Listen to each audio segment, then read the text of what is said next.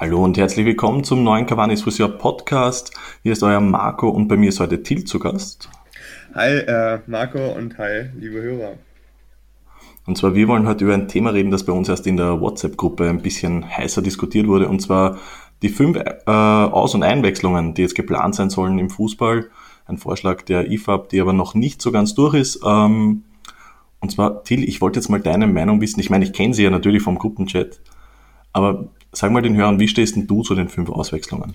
Ja, also ich bin dagegen, ähm, denn äh, mir ist nicht klar genug abgesteckt, wie äh, diese Regeländerung quasi durchgesetzt werden soll, ob das jetzt nur temporär ist, wie es jetzt erstmal angedacht ist, laut IFAB, aber ob es sich, sich nicht vielleicht dann auch für länger ähm, halten könnte. Und falls das der Fall ist, bin ich dagegen, denn ich befürchte, dass sich äh, Top-Teams, die jetzt schon, wie gucken wir zum Beispiel den Kader von Manchester City an, der jetzt ähm, Gut, Sané war jetzt viel verletzt, aber quasi aus Sané, Mares, Sterling und Bernardo Silva für die zwei Flügelpositionen aussuchen konnte. Also, dass sich halt mehr Topstars bei Topvereinen konzentrieren und ähm, hat, das hat die Sorge, dass insgesamt eher halt so schwächere Mittelklasse-Teams in den Ligen noch ein bisschen weiter geschwächt werden und größere Teams sich noch größere Kader quasi zusammenkaufen und das dem Wettbewerb nicht gut tut, wenn man das langfristig durchziehen würde.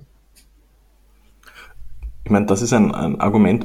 Ich muss gestehen, also gleich mal vorweg, ich bin eher dafür. Also ich bin in eher für mehr Einwechslungen oder Auswechslungen. Ähm, aber das muss ich sagen, ist, ist eigentlich wirklich ein, ein, sehr, sehr gutes Argument. Was mir dann aber später dann eingefallen ist, sind so Sachen wie, ich meine, einerseits habe ich so das Gefühl, dass das sowieso bereits passiert. Ja. Ähm, was eine mögliche Änderung aber vielleicht dadurch wäre, wäre beispielsweise, dass, ich sage jetzt mal, Real nicht, nicht das, das 30. Talent kauft und verleiht, sondern den halt vielleicht stattdessen einsetzt, ist halt die Frage, ob das dann wirklich passiert. Ja, ich habe letztens erst gelesen, ähm, ich, ich glaube von Louis van Gaal ist der Spruch, eine Einwechslung ist keine echte Chance. Und ähm, natürlich kann man halt vor allem als Offensivspieler vielleicht mit äh, ein paar guten Minuten auf sich aufmerksam machen, aber ähm, ich glaube auch, dass es halt für erstens nicht auf allen Positionen halt äh, den Spielern helfen könnte. So zentrale Mittelfeldspieler oder Abwehrspieler werden ja eher weniger ausgetauscht, weil die halt für die Struktur des Spielaufbaus und so wichtiger sind und schwerer zu ersetzen, auch Torhüter. Und ähm, ich glaube nicht, dass da so, so, viele Positionsgruppen und so viele Spieler dann davon profitieren würden. Hm. Ich meine, was, was man, glaube ich, schon einmal besprechen auch sollte, wäre, ähm, dass sich einfach der Sport wahnsinnig verändert hat. Also es ist jetzt nicht mehr so wie ich hoffe, das nimmt mir jetzt keiner übel den Satz, ähm, dass man halt früher ein bisschen Fußball gespielt hat und dann konnte man stehen, sondern heutzutage lauft man ja eigentlich ständig. Also die, die, der Durchschnitts, ähm, lass es dir nicht schmecken, aber. ah, sorry, war das so laut? Tut, tut mir leid. ähm, nee, einfach, dass der, der Durchschnitt einfach von den gelaufenen Kilometern wird halt immer höher. Und ich weiß schon natürlich, die Spieler werden auch immer fitter, aber ich glaube einfach, dass eine äh, Einwechslungen, glaube ich, würden auch mittlerweile einfach mehr Sinn machen. Ja. Obwohl ich auch glaube, dass viele Einwechslungen auch einfach missbraucht werden. Also mich, ich muss gestehen, mich nerven wahnsinnig diese Einwechslungen ab der 85. Minute. Und wenn es dann auch noch fünf von solchen gibt, puh. ja, stimmt. Also das ist halt auch ein guter Punkt, den du da ansprichst. Also beide, ich gehe jetzt erstmal auf das mit der Fitness ein. Ähm, ich finde, da hast du schon recht, aber da ist der Ansatz zum Beispiel einen äh, vierten Auswechselspieler für Verlängerung zuzulassen, der jetzt ja in den letzten Jahren im DFB-Pokal zumindest umgesetzt wurde. Ich weiß nicht, ob es in anderen Wettbewerben auch. Ich glaube, bei, ähm, bei der Champions League war es jetzt auch, oder? Ich bin nicht ganz sicher.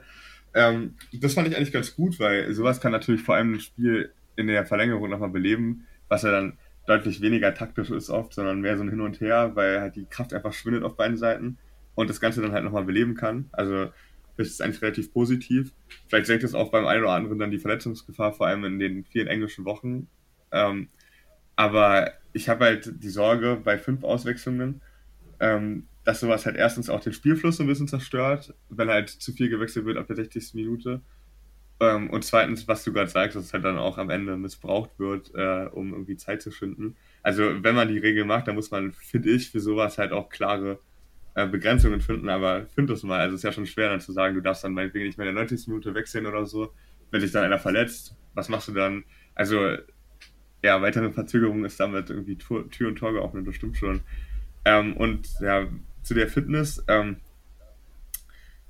wie du sagst, die Spieler werden immer fitter und ich glaube, ähm, jetzt in der nächsten Zeit, wo man halt vor allem in der Bundesliga viele englische Wochen haben wird, jetzt in der, durch diese Corona-Neuaufnahme, äh, ist jetzt gerade ein bisschen unstrukturiert, aber durch diese Corona-Neuaufnahme ähm, ist es halt schon sinnvoll, um vielleicht Verletzungen vorzubeugen, weil äh, ich meine, der Spielerschutz ist ja irgendwie das, was bei der ganzen Sache am wenigsten vorgekommen ist, aber sonst ja, schadet es halt dem Spielfluss und auch den, äh, den diesen Zeitstünde-Aktionen. Was könntest du dir denn da vorstellen, was man machen könnte, damit es nicht missbraucht wird?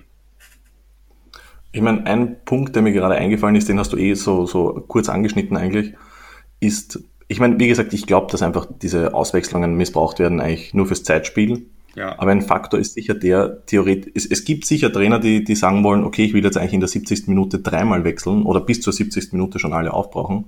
Aber das will natürlich kein Trainer machen, weil was passiert, wenn, ich sage jetzt mal, du, du wechselst alle drei Spieler aus ja. oder machst Gebrauch davon und dann zehn Sekunden später knickt ein Spieler um und, und du hast einen Mann weniger. Da wäre halt natürlich super, wenn es eine Regelung gäbe, wo quasi klingt jetzt vielleicht sehr aufwendig, dass, dass ein Amtsarzt, also nicht jetzt der Vereinsarzt, der natürlich bisschen parteiisch ist, sondern ein unparteiischer Arzt sagt, ja, den, den muss man wirklich auswechseln aus Sicherheitsgründen mhm. und sozusagen der, der Trainer dann nicht, ähm, wie soll ich sagen, immer eine Auswechslung aufheben muss bis zur letzten Sekunde oder bis zu einem Punkt, wo man dann sagt, okay, da könnte man jetzt äh, darüber hinwegsehen. Ja, ich weiß nicht, also ich finde es halt schwierig, weil ich meine, direkt auf dem Platz ist es natürlich schwer festzustellen, ob jetzt eine Auswechslung wirklich nötig ist oder nicht. Also wenn ich gut simuliere, dann dem Arzt sage, ja, mein Köcher fühlt sich jetzt total instabil an oder äh, hm. mir ist schwarz vor Augen oder sonst was, kann er das jetzt ja nicht genau. sofort nachprüfen. Von daher, ähm, ja, wäre das wahrscheinlich ein bisschen unpraktisch. Ähm, aber ich bin halt äh, nicht, ich glaube halt nicht unbedingt, dass ähm, dieses Problem, dass du halt äh, vielleicht jetzt mehr Verletzungen hast, ähm, unbedingt durch diese fünf Auswechslungen geändert wird. Also, weil ich meine, wenn du als Spieler jetzt nicht richtig im Training stehst und dann auch noch nur kurze Zeit hast, um ins Spiel reinzukommen, aber direkt bei 100% sein musst, bist du ja auch nicht unbedingt in der äh, Verfassung, dass du ähm, ja, perfekt drin bist und perfekt vor Verletzungen geschützt bist. Also ich weiß nicht, ob man nicht irgendwie andere Wege finden müsste, wenn man die Saison jetzt schon so gestaffelt zu Ende spielt, ähm, äh, als Auswechslungen. Was sagst du? Also kannst du dir was anderes vorstellen, quasi, wie man halt diesen Effekt erzielen könnte? Meinst du jetzt wirklich rein äh, auf diese, wie soll ich sagen, auf diese enge, dieses enge Saisonende Corona-bedingt ist. Was, ja, genau. Also, Oder meinst du jetzt generell auch danach? Nee, ich mein, also vor, erstmal, erstmal, wir können ja beides diskutieren, aber ich würde sagen erstmal das, weil ähm, die IFAB hat ja gesagt, dass vorerst ein Jahr oder bis vorher bis vorerst bis Ende des Jahres in Wettbewerbsspielen fünf statt drei Auswechslungen zugelassen sind. Und ich denke mal, das liegt daran, dass die Teams jetzt nicht so richtig trainieren können, beziehungsweise halt Spiele schnell, schneller halt ähm, durchgeführt werden müssen. Also ich zitiere mal, die haben geschrieben, diese sofortige, vorübergehende Änderung wurde eingeführt, da ein dicht getränkter Kalender und Spiele mit unserer großer Hitze drohen, was sich beides auf das Wohl der Spieler auswirken könnte, teilte die FIFA mit. Ähm, hm. Das heißt, ähm, mh, hm, ja, also es ist ja klar ja, ausgelegt, dass es jetzt nur für diese Zeit ist und ich frage mich nicht, ob man irgendwie dem nicht anders beikommen könnte, irgendwie zum Beispiel mit kürzerer Spielzeit oder mehr Pausen und ob man damit dann nicht den Fußballcharakter irgendwie zu sehr verändern würde. Also das ist halt, hm. glaube ich, so ein bisschen die Kerndiskussion. Ja, ich meine, es ist, wie, wie gesagt, ich meine, derzeit ist natürlich eine, eine, eine krasse Ausnahmesituation und die Sache ist aber natürlich die, ich meine, da kann ich jetzt ehrlich gesagt nur in der, in der Theorie sprechen. Es klingt natürlich schlüssig, dass jetzt jemand bei, weiß nicht, bei 40 Grad im Sommer natürlich nicht jetzt 90 Minuten äh, bei 100 Prozent laufen kann und daher mehr Wechsel Sinn machen würden. Ähm, die Frage ist aber zum Beispiel, wie du eben sagst, die Spieler sind heutzutage so fit, ob, ob die, die, wie soll ich sagen, ähm, das Verletzungsrisiko vielleicht wirklich höher wird.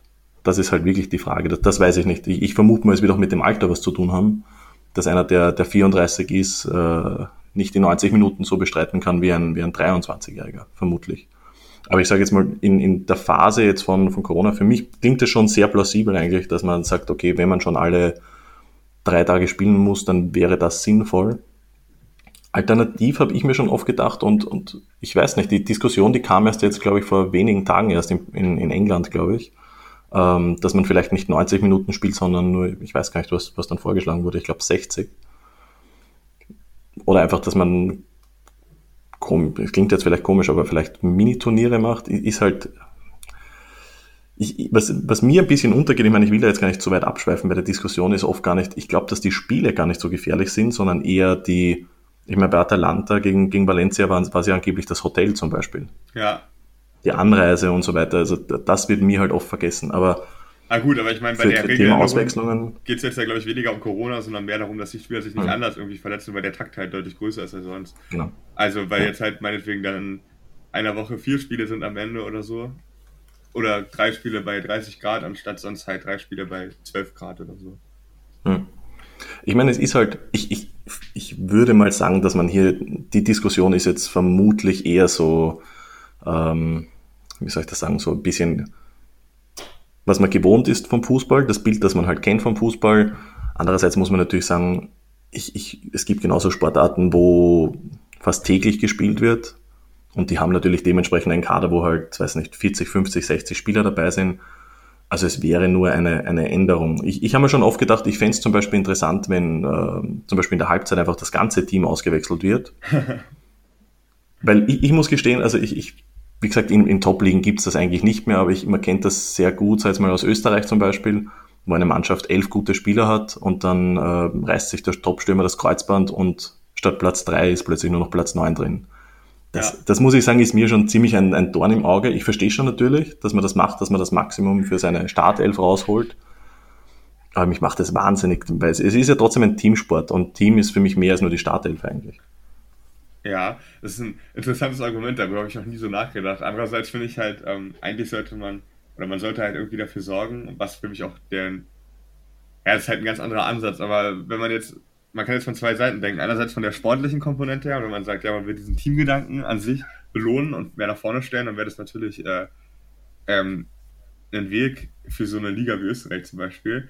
Aber auf der anderen Seite will man ja auch möglichst guten Fußball sehen und ähm, wenn man den überträgt, auch möglichst qualitativ hoch, hohen Fußball quasi übertragen wissen. Und ähm, der entwickelt sich natürlich über 90 Minuten ganz anders als in einer Hälfte und halt mit den besten Spielern die längste Zeit auf dem Platz auch. Von daher würde ich, finde ich, man würde irgendwie den Sport schwächen, wenn man nicht immer die besten Spieler auf dem Platz hätte. Also wenn zum Beispiel Messi nicht jedes Spiel spielen würde oder die Hälfte raussitzen müsste, wie viel hätte man dann quasi verpasst, finde ich. Oder ähm, wenn, wenn ähm, meinetwegen sagen wir auch, Granada jetzt gegen Real Madrid spielt und Real Madrid weiß vor der Saison schon, sie brauchen zwei elf Spielermannschaften, wie gut wäre dann der Kader von Real Madrid und wie viele Spieler würden quasi noch für Granada mhm. übrig bleiben? Also ich glaube, ich, ich glaube auch. Ich glaube, also ich meine, jetzt stell dir das sogar noch mal außerhalb einer Liga vor, so, ich sage jetzt mal Champions League, der, der trifft Real auf, ich weiß nicht, äh, Dynamo Zagreb oder oder sonstige Teams, jetzt mal, die die jetzt nicht in den Top Ten vielleicht sind Europas, da ist selbst das C-Team von, von Real besser als diese Mannschaft. Und das meine ich jetzt gar nicht Dynamo Zagreb irgendwie böse gegenüber, sondern das ist halt einfach wirklich so. Und vor allem, wenn die dann noch die finanziellen Möglichkeiten haben, dass die sagen, na gut, dann habe ich quasi mit der B11 sogar ein Mbappé drin, dann, dann artet das ja noch mehr aus. Ja, das, genau. Also, also ich halt glaube, da würde man halt den, und das ist halt auch das, die Gefahr, die ich jetzt bei dieser Regeländerung irgendwie sehe langfristig, dass man halt den Charakter des Sports extrem verändert. Also, weil bisher wurden ja die ganzen Sachen, die man irgendwie im Laufe der Zeit angepasst hat, verschiedene Foul-Regeln, Handspielregeln, Rückpass, dass man überhaupt auswechseln durfte, dass man irgendwann dreimal statt zweimal auswechseln durfte, waren ja irgendwie relativ behutsam und an, an Stellen, wo es halt verständlich war aus dem Spiel heraus. Also weil zum Beispiel die Rückpassregelung, die hat halt dafür gesorgt, dass Torhüter besser Fußball spielen müssen und dass der Verteidiger nicht mehr einfach den Ball zurückspielen konnte der Torwart den jederzeit fangen. Also hat natürlich das Verteidigen erschwert und das Angreifen irgendwie erleichtert. Und andere Regeländerungen wie die Auswechslungen am Anfang haben dafür gesorgt, dass Spieler nicht ständig zu 10 zu Ende spielen, äh, Teams nicht ständig zu 10 zu Ende spielen mussten, weil meinetwegen ein Spieler verletzt war. Ähm, oder meinetwegen auch die gelbe und die rote Karte haben dafür gesorgt, dass man Spieler vom Platz überhaupt bekommen hat. Ich weiß nicht, ob du die Story kennst von Uruguay gegen Deutschland bei der EM 1966 war es, glaube ich. Da hat der Kapitän von Uruguay, Horacio Trotsche hieß, der hat Uwe Seeler eine Ohrfeige verpasst und dann hat der Schiedsrichter einen Platzverweis ausgesprochen, aber Trotsche hat so getan, als könnte er nicht verstehen und hat dann irgendwie zehn Minuten nicht das Feld verlassen. und und äh, deswegen hat man halt irgendwann die Karten eingeführt, weil sich sowas halt gehäuft hat.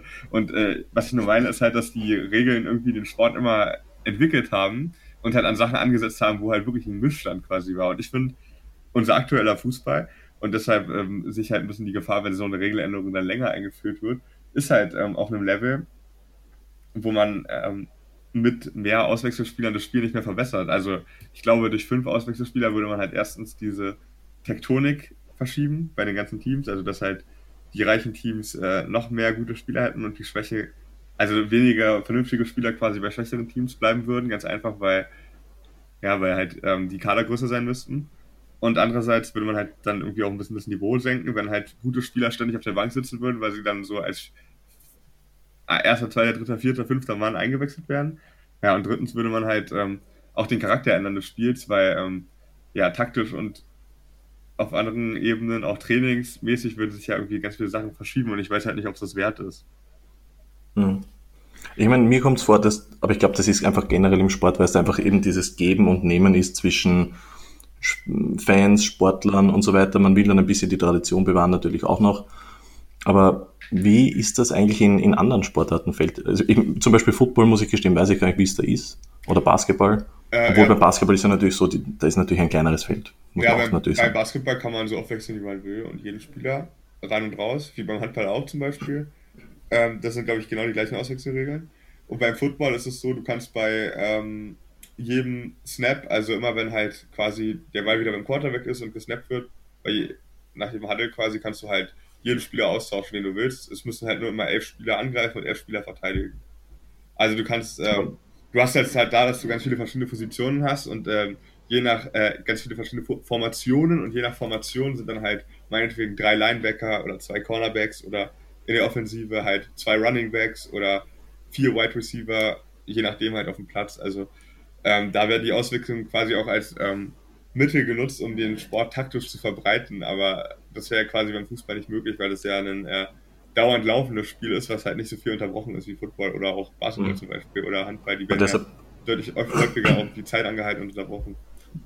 Ja, weil deshalb habe ich mir zum Beispiel gerade vorher gedacht, dass vielleicht praktisch wäre so ein, eine, ich sagen, ein Zeitfenster anzubieten, wo man sagt, okay, ab hier darf gewechselt werden und maximal bis dahin darf gewechselt werden, außer natürlich jemand bricht sich jetzt das Bein oder so, dann, dann dass es da vielleicht eine Ausnahmeregelung gibt.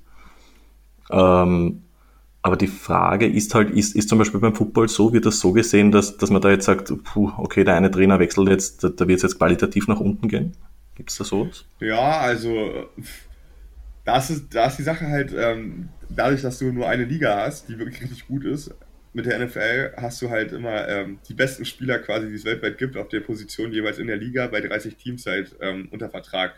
Und ähm, natürlich hast du halt Qualitätsverlust, aber wenn du halt auf gewissen Positionen irgendwie tauschst, weil es gibt natürlich gute und schlechte Spieler, aber ähm, du kannst halt viel durch Formation wettmachen. Also du kannst meinetwegen eine Formation haben, wenn der Gegner schon genau weiß, was du machst, kannst du die elf besten Spieler im Spiel haben, kannst du nicht verteidigen, wenn der Gegner sich darauf vorher eingestellt hat. Also wenn der Gegner halt genau weiß, was jetzt deine elf Verteidiger, die meinetwegen die besten sind, die das Spiel gerade irgendwie zu bieten hat, äh, vorhaben, dann ähm, gibt es halt immer Wege, das auszuhebeln. Also das ist quasi ja wie Schach. Also die Trainer überlegen sich halt gegenseitig, mit welchem Zug sie jetzt was aushebeln können und wie sie dann was verteidigen können. Und genau das ist ja beim Fußball nicht der Fall. Also da ist, sagt man ja eher, dass du als Trainer außerhalb so eine Auswechslung oder mal von der Seite was reinrufen oder so einen Zettel durchgeben, eher weniger ähm, Möglichkeiten hast, wirklich zu entscheiden, was passiert. Weil ja mhm. jede Situation irgendwie offen ist und jede ähm, Aktion neu quasi. Anders als beim Football, wo halt ähm, vor jeder jedem Ball, der ins Spiel kommt, immer eine kleine Pause ist, wo sich halt umgestellt werden kann und so. Obwohl ich glaube, dass Fußball, ich meine, klar, im, im, Fußball wird natürlich jeder trainiert, es wird jeder taktisch eingebunden, aber ich glaube schon, dass natürlich im Fußball auch so ist, dass da einfach eine relativ jede Mannschaft eine gewisse Stammelf einfach hat. Egal, ob das jetzt ist ein, ein Guardiola, ein Klopp oder selbst wenn es ist, weiß nicht, äh, irgendein dritte Liga-Trainer, ich, ich schätze mal, die, es werden einfach alle äh, wie soll ich sagen, mit einer Auswechslung einfach taktisch an, an Wert verlieren, außer sie, sie nehmen diese, wie soll ich sagen, die Einwechslung vor, aus taktischen Gründen natürlich. Ja. Aber wenn man da jetzt sagen würde, okay, man muss jetzt, man muss jetzt quasi fünf Spieler wechseln, wie gesagt, ich meine, das besagt natürlich diese Regel nicht, aber wenn es jetzt die Regel wäre, dass man fünf Spieler wechseln müsste, würde man sich taktisch wahrscheinlich einiges zusammenwerfen. Ja, ich, ich glaube, sowas funktioniert sowieso nicht, so ein Zwang, also das ist ja Quatsch. Hm. Also du kannst ja nicht, du kannst ja nicht meinetwegen einer Mannschaft, die gerade erfolgreich spielt oder erfolgreich ihren Spielplan durchzieht, ähm, dann auferlegen, dass sie so und so oft wechseln muss. Also damit führst du ja irgendwie alles ad absurdum, was äh, den Sport irgendwie ausmacht. Also wenn ein Spieler, mein, meine elf Spieler, die ich vom Anfang an aufgestellt habe, die sind die besten, um das umzusetzen, was ich mir jetzt wünsche, dann ähm, ja, dann wäre es ja Blödsinn, dem vorzuschreiben, dass er jetzt irgendwie da einen rausnehmen muss. mhm. Na, und vor allem, es, ich, ich vermute mal, ich meine, einerseits muss ich gestehen, ich finde es ja immer wieder interessant, weil es einfach viele Punkte gibt, an die man dann einfach oft gar nicht denkt, wie zum Beispiel eben, ich habe mich immer hingestellt mit dem Argument und habe gesagt, zum Wohl der Spieler sollte es mehr Auswechslungen geben. Und dann kommst du eigentlich mit dem wirklich guten Argument, dass dann einfach äh, die Differenz viel zu groß wäre, wenn dann eine Mannschaft so viele Kader hat. Ich finde sowas immer wieder interessant, wenn man so Regeländerungen denkt, ähm, was das dann für Folgen und für Schlupf, Schlupflöcher einfach auch gibt. Also zum Beispiel, ich sehe immer wieder, also gern sehe ich es nicht, aber es ist halt, ich finde es immer wieder interessant, in der Formel 1 hast du zum Beispiel eine Pflicht, dass du einen Boxenstopp machst, mindestens einen. Ja. Und es gibt wahnsinnig viele Teams, die halt bei gewissen Rennen, wo sie sagen, okay, da macht für mich ein Boxenstopp keinen Sinn oder, oder da bin ich mit den einen Reifensatz viel, viel schneller, dann fährt der eine einzige Runde mit diesem, mit diesem Reifensatz und fährt zur Box auf die Art so, ich mache halt diesen scheiß Boxenstopp, damit alle zufrieden sind und dann fährt er das restliche Rennen ohne Boxenstopp. Geht das überhaupt mit den das Tankfüllungen? Halt also ich dachte immer, man muss dann so, so so oft tanken quasi. Dass halt tanken tanken gibt es jetzt nicht mehr. Mhm. Eigentlich eh schon, glaube ich, seit, puh, keine Ahnung, ich glaube 20 Jahren nicht mehr. Oh. Aber da, da, sieht man halt, da sieht man halt einfach wirklich dieses Schlupfloch, wenn man halt sagt, okay, es muss mindestens eine geben, naja, dann macht der Fahrer das halt gleich sofort, so auf die Art, damit es hinter sich hat und danach gibt es das nicht mehr. Somit ist diese Idee von, von der Spannung, dass da, okay, das ganze, das ganze Feld neu, neu durchgewürfelt wird oder vielleicht wieder Momente sind, wo die Fahrer wieder näher aneinander rücken, die verfällt natürlich dadurch komplett. Und ich, wie gesagt, also ich finde das immer wieder interessant, weil es halt einfach echt viele Schlupflöcher bei sowas gibt und deshalb muss man bei sowas, finde ich, immer sehr aufpassen, auch mit den Regel Regeländerungen, obwohl ich sehr offen bin für neue Regelungen. Ja, ja, bei mir ist es halt ein bisschen umgekehrt. Also genau aus dem Argument, was du sagst, dass man halt extrem aufpassen muss, bin ich bei vielen neuen Regelungen eher skeptisch, weil ich ähm, halt einerseits das ist jetzt natürlich kein äh, wirklich gutes Argument, aber für mich persönlich überzeugt ist, äh, ist halt, der Fußball ist halt nicht umsonst die erfolgreichste Sportart auf der Welt. Und ähm, warum so viel verändern? Und die zweite ist, die schließt halt direkt daran an. Ich glaube halt, der Fußball ist die erfolgreichste Sport auf der Welt, weil er halt ähm, am einfachsten zu spielen ist. Also du brauchst halt nur einen Ball und zwei Tore. Du brauchst nicht mal Tore, du kannst ja schon Schuhe hinlegen und was du dann da meinetwegen auf dem Strand irgendwo kickst, hat natürlich nicht viel mit dem Sport zu tun, was dann im, ähm, der dann im, im Stadion gespielt wird. Das ist schon mhm. klar. Aber trotzdem kannst du halt alle Regeln, die irgendwie, also nehmen wir jetzt mal sowas wie VAR aus oder so, aber du kannst halt irgendwie alle Regelungen, die, äh, es gibt, sagen wir mal Abseits aus, Einwurf, äh, Fouls und so weiter, kannst du halt eigentlich überall machen. Und deshalb ist der, ist der Sport halt irgendwie extrem nah an seinen Zuschauern, finde ich. Und, ähm, und ich, ich bin halt irgendwie mal skeptisch, wenn man halt diesen Vorteil, den ich jetzt sehe, irgendwie aufgeben will.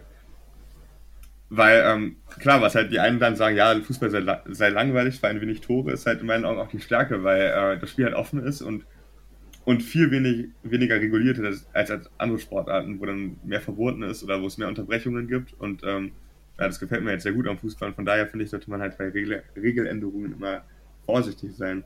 Was ist denn der Grund, warum du sowas sehr offen gegenüberstehst? Gibt es auch so einen speziellen Grund, einfach weil du gerne neue Sachen siehst oder weil du findest, man kann Sachen immer verbessern? Ähm, einerseits, weil ich mir denke, es ändert sich der Sport einfach immer. Wie gesagt, also wenn man sich den Fußball von vor 30 Jahren ansieht, ist er einfach komplett anders. Und, und ebenso verändert sich halt auch unser Leben. Und ich finde, das muss halt immer wieder ein bisschen nachgeschraubt werden, jetzt nicht jährlich.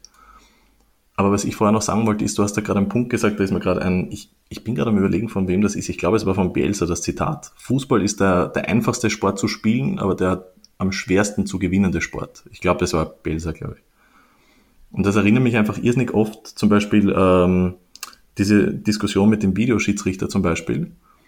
Ich finde, die ist ja voll in Ordnung, aber was mir einfach immer wieder ein Dorn im Auge ist, ist, dass viele vergessen, ob das jetzt, egal, ob das jetzt Fans sind, die einfach nur mitdiskutieren oder ob das die äh, Entscheidungsträger sind, die jetzt Regeln ändern, dass es, finde ich, sehr wohl einen großen Unterschied zwischen Profifußball und Amateurfußball, also Amateurfußball zwischen Hobbyfußball zum Beispiel gibt. Mhm. Ich finde, das sollte man halt doch nicht immer vergessen, quasi. Ich will jetzt nicht sagen, dass das jetzt, ähm, dass das ganz andere Sportarten sind, aber es sind einfach die Rahmenbedingungen einfach ganz, ganz andere. Ja, ich verstehe auch, was du meinst. Und ich glaube auch, dass du zum Beispiel bei anderen Sportarten ähm, das ist halt das Paradox. Also wenn du zum Beispiel, äh, gut, da wird Amadeus mir jetzt vielleicht böse sein, wenn er das hört, aber er soll mir gerne widersprechen. Ähm, also Amadeus von Cavani Friseur für alle Hörer, ihr habt ihn bestimmt hier im Podcast auch schon mal erlebt.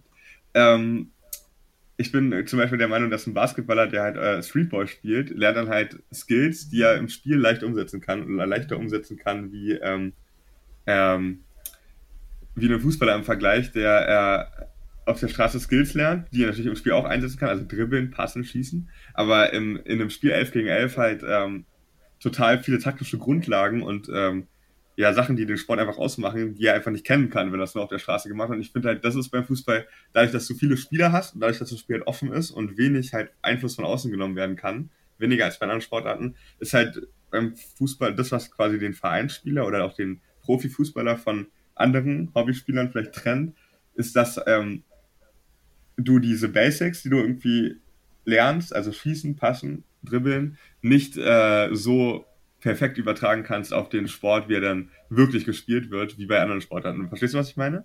Mhm.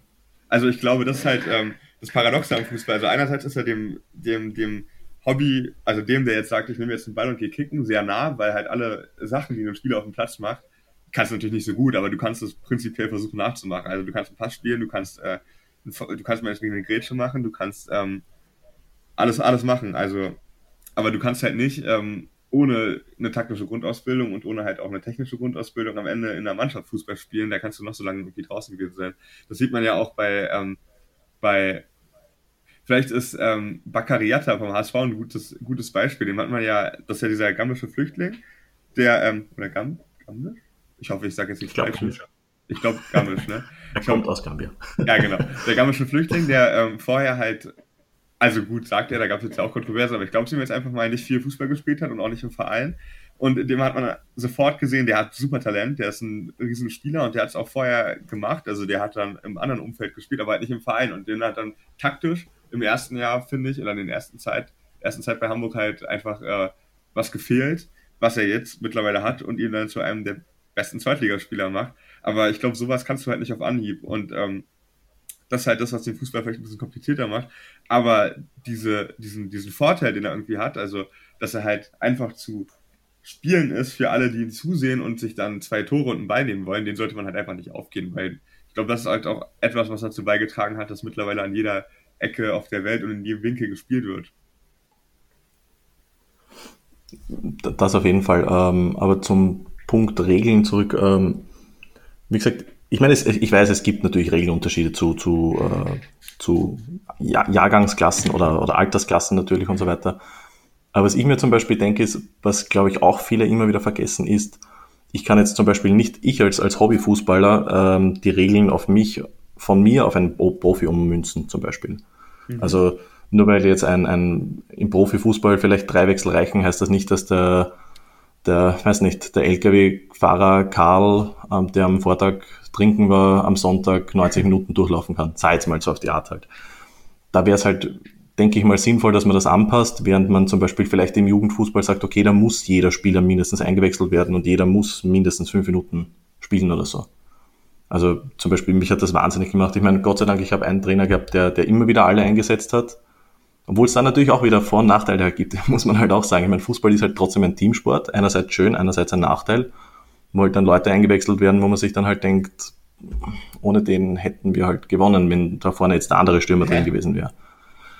Andererseits muss man halt echt sagen, in der Jugend sollten halt andere Sachen vorrangig sein. Die ist halt, wie gesagt, das, du hast das vorher gerade sehr schön gesagt, es ist halt sehr paradox, weil es ist halt, man kämpft halt einerseits mit dem, wie soll ich sagen, mit Ehrgeiz, einerseits mit, mit moralischen Werten. Es ist da gar nicht so einfach. Obwohl im Profifußball, finde ich, geht es jetzt da vorrangig jetzt. Ich meine, es geht ja eh nur darum, dass das jetzt mal äh, in, dieser, in diesem Corona-Jahr quasi ist eigentlich nur darum, dass die Gesundheit äh, vorrangig ist.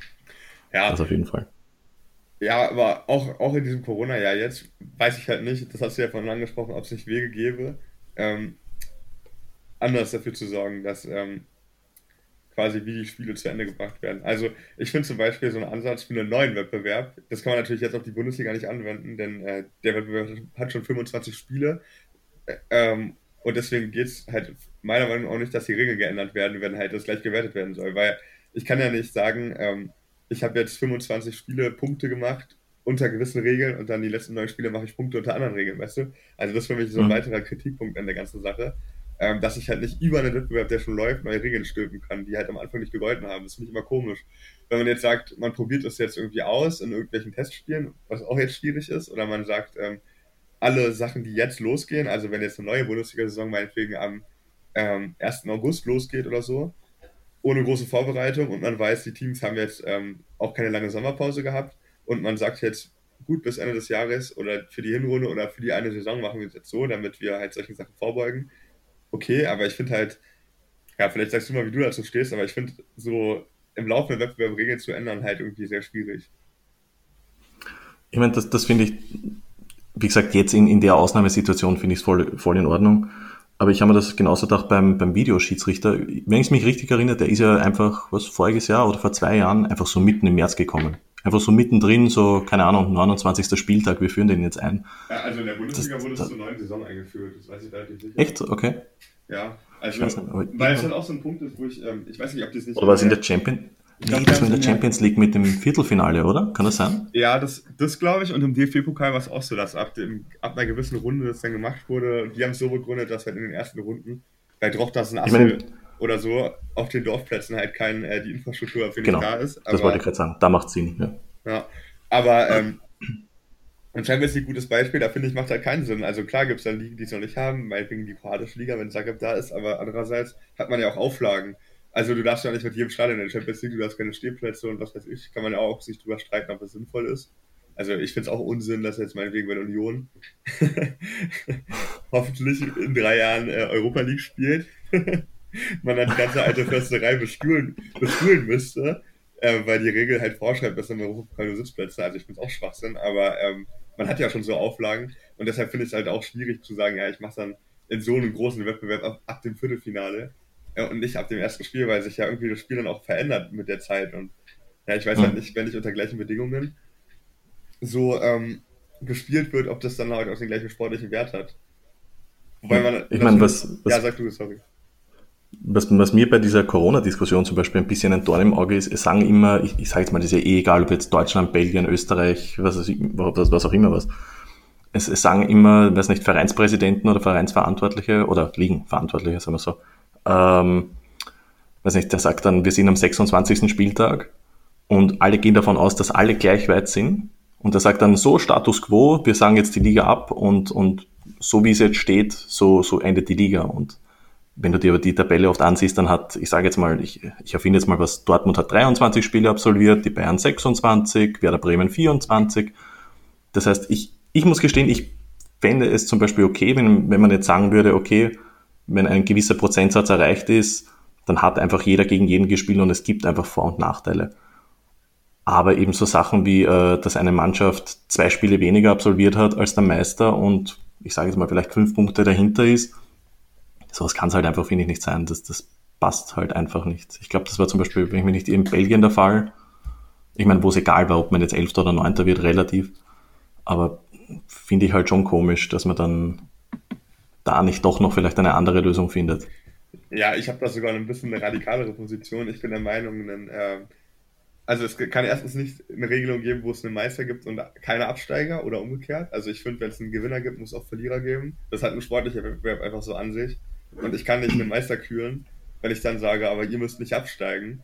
Und natürlich kann ich aber auch nicht sagen, ihr müsst absteigen, wenn die nicht alle Spiele gehabt haben. Also bin ich in solchen Fällen halt für die komplette äh, die Saison komplett zu annullieren. Also wenn man sagt, wir spielen nicht zu Ende aus gesundheitlichen Gründen, wegen der Pandemie jetzt ähm, zum Beispiel, dann finde ich, es darf keine Sieger geben.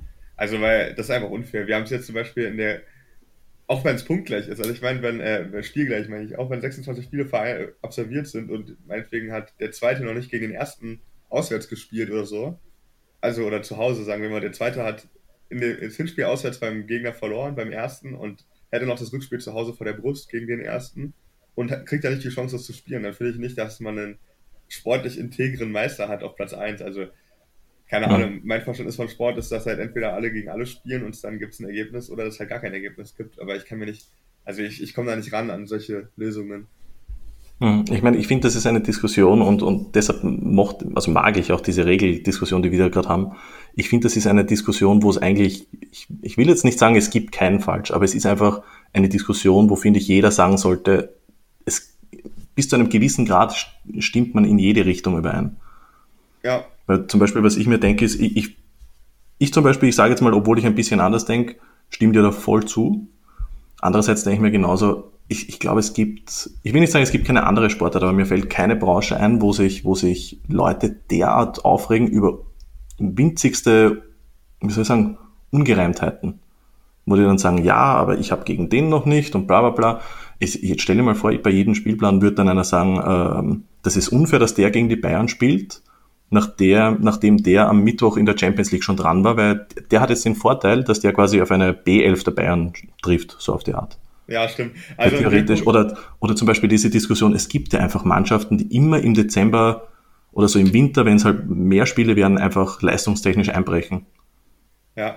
Du, du kannst es einfach niemandem gleich machen. Es, es spielen trotzdem Menschen gegeneinander, wo halt einfach Formen oder Formkurven mitspielen und Leistungstiefe. Von dem her, das wäre eben zum Beispiel mein Argument mit, jeder muss gegen jeden spielen. Ja. Wenn ich höre zum Beispiel, ähm, naja, die würden aber noch gegen fünf Abstiegskandidaten spielen. Ja, aber vielleicht sind die jetzt gerade extrem formstark.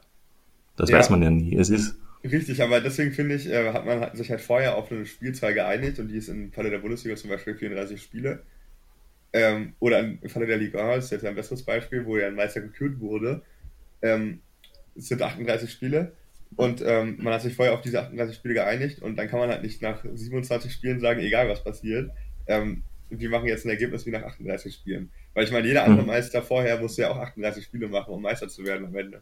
Und deshalb finde ich irgendwie, hat die Meisterschaft, gut, man kann die vergeben, aber für mich persönlich hat die keinen Wert und ich würde auch als, als Verein, wenn ich jetzt die Entscheidung darüber hätte, würde ich sagen, nein, ich will die Meisterschaft nicht annehmen, also sehe ich nicht ein. Ich würde vielleicht über sowas wie, dass man Europapokalplätze vergibt, würde ich ja würde ich diskutieren. Da würde ich sagen, okay, kann man machen, weil ähm, der Wettbewerb muss ja auch weitergehen. Da gibt es ja auch eine Folge von. Aber ich meine, wenn es jetzt keinen Meister gibt eine Saison, da stirbt ja keiner von. Also wenn der Pokal zu Hause bleibt und man sagt, diese Saison gibt es halt keinen Meister, weil wir halt nicht zu Ende gespielt haben. Deshalb finde ich halt komisch, wenn Vereine dann irgendwie darauf bestehen, dass sie jetzt irgendwelche Titel haben wollen. Und auch, ja, also deswegen kann ich halt Vereine, die sagen, wir, wir steigen nicht ab, weil wir haben nicht alle Spiele, kann ich verstehen, aber ich kann hm. halt Vereine nicht verstehen, die sagen, wir wollen jetzt gewonnen haben, obwohl wir nicht alle Spiele gemacht haben. Da würde ich mir irgendwie ich meine, ich weiß, doof Ich weiß natürlich, dass da, dass da aus, aus rechtlichen Gründen natürlich viele Fragezeichen sind, wegen den Verträgen und so weiter. Aber was ich mir zum Beispiel denke, ist, ich habe irrsinnig oft schon das Argument gehört, ähm, wieso man angeblich nicht weiterspielen kann. Zum Beispiel, dass man jetzt sagt, okay, man macht jetzt bis September Pause mhm. und die fangen mit, weiß nicht, 15. September wieder an. Da sagen viele Vereine, das wäre nicht fair, weil sie haben ja nicht mehr den gleichen Kader. Ich denke mal, nach der Logik dürfte es aber auch kein, kein Transferfenster im Januar geben. Ja, es gibt viele Vereine, die, die, die merken, oh, ich bin am letzten Platz, ich gebe jetzt zehn Spieler ab und hole zehn neue. Stimmt. Es ist, ich, wie schon gesagt, ich meine, es, soll, es sollte gesichert sein natürlich, dass, oder die Möglichkeit ge gegeben sein, dass manche Vereine ähm, mit ihren Spielern natürlich verlängern, weil es gibt natürlich viele Vereine oder viele Ligen, die halt immer auf das Ergebnis hinarbeiten. Also, weiß nicht, wenn er den Klassenerhalt schafft, dann verlängert er mit 20 Spielern, wenn nicht, dann, dann holt er sich 20 neue. Aber ja. ich, ich meine, ich, ich, glaub, was, ich, ich will jetzt nicht sagen, man will jetzt keine Abstriche machen, aber mir glaub, kommt vor, als würden da jetzt viele sich möglichst viele Rosinen rauspicken wollen. Also wenn ich zum Beispiel an Lyon denke, ich muss ehrlich sagen, mich, vielleicht habe ich zu wenig Einsicht. Ich weiß nicht, wie siehst du das mit Lyon? Hast du das mitbekommen? Ja, also ich würde erst noch was anderes antworten. Mhm. Ja, ja, also ich finde, ähm, ich finde diese, dieses Kaderargument kann ich verstehen, weil ich meine, die Vereine haben jetzt auch halt auch wirtschaftliche Zwänge und wenn du jetzt den Kader bis September bezahlen musst und in der Bundesliga gab es ja schon Fälle, die halt bald pleite wären quasi, dann hast du gar nicht die Möglichkeit, im Sommer dir einen neuen Kader hinzustellen, der dann die restlichen Spiele bestreiten könnte. Also ich kann schon verstehen, dass das nicht fair ist. Also du kannst nicht sagen, ein Verein hat jetzt monatelang keine Einnahmen, aber soll dann ähm, in ein paar Monaten in Konkurrenz treten mit Vereinen, die meinetwegen Investoren geführt sind oder so, wo dann halt das Geld weiterfließt. Verstehst du? Also aus der Sicht hm. kann ich schon mitgehen, wenn ich sage, das geht nicht mit den Kadern. Ähm, ja, aber andererseits, das mit dem Januar-Transferfenster ist halt äh, schon ein Argument. Aber wie gesagt, da ist halt auch der Punkt, das wurde halt schon vorher vereinbart und das wusste man halt beim Saisonstart. Und da ist halt auch der Punkt, du kannst weiter spielen, du kannst weiter Einnahmen generieren, du bekommst ja wegen des Januar-Transferfensters keine finanziellen Schwierigkeiten, aber wegen dieser Pause ja schon. Von daher ist es für mich eine andere Situation. Und, ähm, klar, wie gesagt, uns zu der Lyon meine, meine Idee. Ja, okay. Äh, zu der Lyon-Sache wäre cool, wenn du mir das mal erklären könntest, weil da habe ich keine Ahnung von. ah ja, und übrigens den Hören auch. Ähm, also die Sache ist die, Lyon hatte einen fürchterlichen Saisonstart und lag, äh, ich glaube, am Ende der Hinrunde auf Platz, boah, keine Ahnung, ich glaube Platz 12, glaube ich, war es, oder Platz 11. Ähm, und jetzt hat man sich zurückgekämpft. Und zurückgekämpft heißt, glaube ich, Platz 8 oder Platz 9 oder Platz 7. Also man hat trotzdem das internationale Geschäft äh, nicht erreicht. Und im Winter auch nachdem man jetzt kräftig investiert, oder? Mit, haben die nicht noch diesen Bruno Guimaraes geholt im Winter oder so? Genau, richtig, ja. Ich meine, der war jetzt nicht so teuer, aber ein, ein guter Einkauf übrigens, muss ich sagen. Ähm, und haben in den letzten Wochen öfter gegen Teams aus der unteren Tabellenhälfte gespielt, haben aber nicht gewonnen. Ich glaube, gegen Metz unentschieden und so weiter, gegen, gegen ähm, Nantes nicht gewonnen und so weiter. Also das, das ging die ganze Zeit so. Und ja. jetzt regt sich eben, ich glaube, der, ich glaube, ich glaube, es ist nicht der Vereinspräsident, ich glaube, es ist der Sportdirektor, glaube ich, ja, der sich halt mehrmals nicht, beschwert. Nicht ja, Olas, ausnahmsweise. Oder war es doch der? Ich weiß gar nicht. Also der ist auf jeden Fall, ja, heute auch wieder irgendwas. Ich weiß gar nicht, was er, zu was er seinen Senf mehr dazugegeben hat. Und auf jeden Fall ist die Aufregung halt groß, weil er meint halt, dass man quasi Lyon die Chance nimmt, dass sie sich qualifizieren. Womit er natürlich nicht Unrecht hat. Andererseits muss man halt auch einfach, echt einfach sagen, es gibt eine faire Lösung zum Beispiel, die wäre, man nimmt die, Rückrunde, äh, die Hinrundentabelle, dann wäre Lyon sogar nur auf Platz 11 oder 12. Das heißt, das wäre finanziell noch schlechter. Und wie soll ich sagen, ich, ich verstehe es ja, aber dass dieses Argument zu bringen, nachdem man in den letzten Wochen zuvor gegen Abstiegsvereine oder Abstiegskandidaten nicht gewinnen konnte, ist halt ein bisschen, wirkt ein bisschen eigenartig, finde ich. Ja, vor allem von einem Verein wie Lyon, also da, das ist auch der Punkt mit der Meisterschaft, den ich, also ich finde, das ist für mich die gleiche Argumentation. Ein Verein wie Lyon, der Erwartungen an sich hat, der auch mehr Geld hat als andere und dann so an, underperformt, der sollte sich doch in solcher Situation demütig zeigen und den Mund halten, finde ich. Also ich würde mich dann schämen, auch noch irgendwelche Ansprüche zu stellen, wo ich halt selber so unter meinen Möglichkeiten geblieben bin. Und für mich gilt ja das Gleiche auch mit der Meisterschaft. Also klar, das ist natürlich im Falle von Liverpool, kann man ja auch sagen, ja, die hätten jetzt noch zwei Spiele gebraucht, um Meister zu werden. Und das wäre extrem tragisch, wenn die jetzt den Titel nicht kriegen. Aber ich sage halt auch, die Spiele gab es halt nicht. Und wenn die Saison nicht zu Ende geht, dann gibt es halt auch keinen Meister für mich. Weil andererseits können, werden halt vielleicht auch Teams dann Meister, die ähm, jetzt so wie Lyon fünfmal hintereinander gegen irgendwie die letzten gespielt haben und deswegen jetzt gerade vor der Mannschaft sind oder noch das letzte Spiel hatten. Also ich finde, es gibt halt einfach keine Vergleichbarkeit, wenn du keine ganze Saison hattest. Und mhm. ähm, in so Fällen wie Lyon wird es dann halt ähm, noch frech. Also ja. Ähnliche Diskussion haben wir jetzt gerade hier in, äh, in, Berlin und Brandenburg in der Regionalliga Nordost, also quasi im ganzen ehemaligen DDR-Gebiet ist ja die Regionalliga Nordost. Und ähm, da soll es jetzt eine Regelung geben mit so einer Quotientenberechnung. Ähm, also eigentlich war jetzt gerade Tabellenführer die VSG Altlinike, die waren auch Herbstmeister und die haben äh, die meisten Punkte und beste Tordifferenz zurzeit und waren irgendwie auch die meisten Spiele Tabellenführer. Das ist halt deren Argumentation, dass halt diese vier Kriterien dafür sprechen, dass sie jetzt halt in die Aufstiegsspiele gehen sollen in die dritte Liga. Aber ähm, die haben gleichzeitig auch ein Spiel mehr gemacht als Lok Leipzig, die äh, drei Punkte dahinter liegen. Ähm, und Lok Leipzig sagt dann, ja, wir haben auch dieses eine Spiel und wenn wir den Punkt holen, sind wir ja wieder vorne. Und deshalb ähm, gab es jetzt im Verband ewige Diskussionen, was man macht. Zum Beispiel gab es die Diskussion Vierer-Turnier, es gab die Diskussion, dass Lok nochmal gegen Alklinik gespielt, um es auszutragen, weil die beiden sowieso nochmal hätten gegeneinander spielen müssen, was ja dann auch Alklinikes Argument wiederum ist. Und äh, jetzt gibt es halt auch noch so eine Quotientenregelung, nach der man irgendwie berechnet, ähm, äh, gespielte Spiele, äh, Punkte, sonst was, wo am Ende dann rauskommt, dass ähm, Lok erster wäre wegen der wegen dieses einem Spiel weniger, was sie quasi Alklinike oder was Alklinike ihnen voraus hat, ein Spiel mehr. Und weil sie halt trotzdem punktgleich sind, auch ohne dieses Spiel. Das ist relativ kompliziert, aber nach diesen Berechnungen würde dann Lok quasi Erster, obwohl sie nicht Herbstmeister waren und jetzt gerade auch nicht Erster sind. Nur halt dieses eine Spiel, wo ja nicht gesagt ist, wie es ausgeht, in der Hinterhand haben. Und ich finde halt, dass diese Zeit gerade extreme Blüten treibt in die Richtung und äh, da einfach freche Diskussionen stattfinden. Hm. Ich meine, es, es ist halt wirklich verdammt schwierig, weil es ist, man darf natürlich auch nicht vergessen, wie gesagt, ich, ich habe vor, vor ein, zwei Wochen diesen, diesen Monolog gemacht mit, mit Leeds United, weil für mich ist natürlich die, die Lage als Leeds-Fan natürlich doppelt hart. Ja. Ähm, wie soll ich sagen, es ist, es kommt halt, glaube ich, auch immer darauf an, aus welcher Perspektive man da argumentiert. Also wenn man jetzt ist, ähm, PSG zum Beispiel, ja gut, denen wird das jetzt nicht wehtun. Die nehmen den Meistertitel relativ dankbar an. Ähm, dann geht es vielleicht auch noch darum, bei denen bei der, bei der Diskussion, muss ich jetzt meinen Spielern trotzdem den Bonus auszahlen, wenn sie ja, Meister werden. Stimmt, die werden sagen, äh, lieber nicht.